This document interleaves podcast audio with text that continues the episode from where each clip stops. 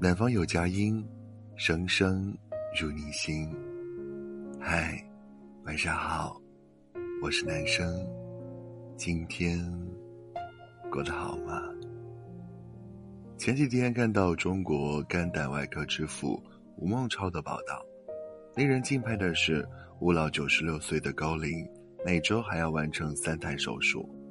八十多岁时，完成了难度极大的肿瘤切除手术，手术时长超过十二小时。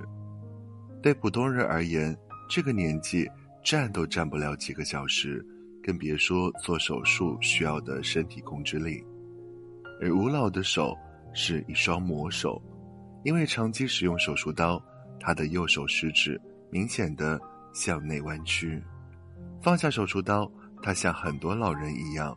会有点颤抖，但是拿起手术刀，就有了魔力。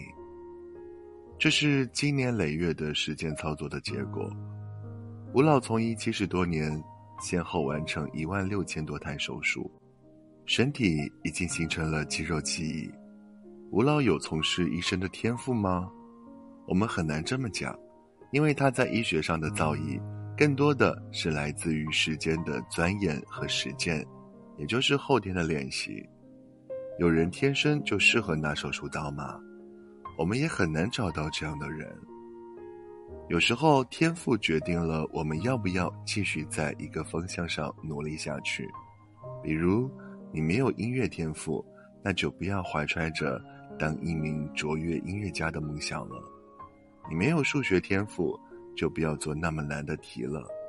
一旦假定人们的某种才华是天生的，那么它会自动变成你无能为力去改变的东西。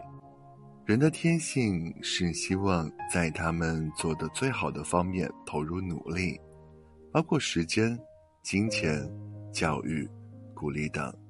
但是这种想法却有惊人的破坏力。当一个人的某个方面的天赋被否定了。他就有了放弃的最好理由。可事实上，目前的研究并没有发现一种叫做音乐基因、数学基因、为其经的东西来决定天赋的有无。所有高手都是练习家，刻意练习针对每一个有梦想的人，无论是想学画画、写作，还是变魔术、演奏乐器、书法。有时候我们觉得努力比天赋重要，有时候我们又觉得没有天赋，再多的努力都白费。《演员请就位》里，章子怡就告诫年轻演员，没有天赋的努力是毫无意义的。小桃红也直言，你要有天赋，就要百分之百的努力；没有天赋，建议转行。那么，天赋到底是什么？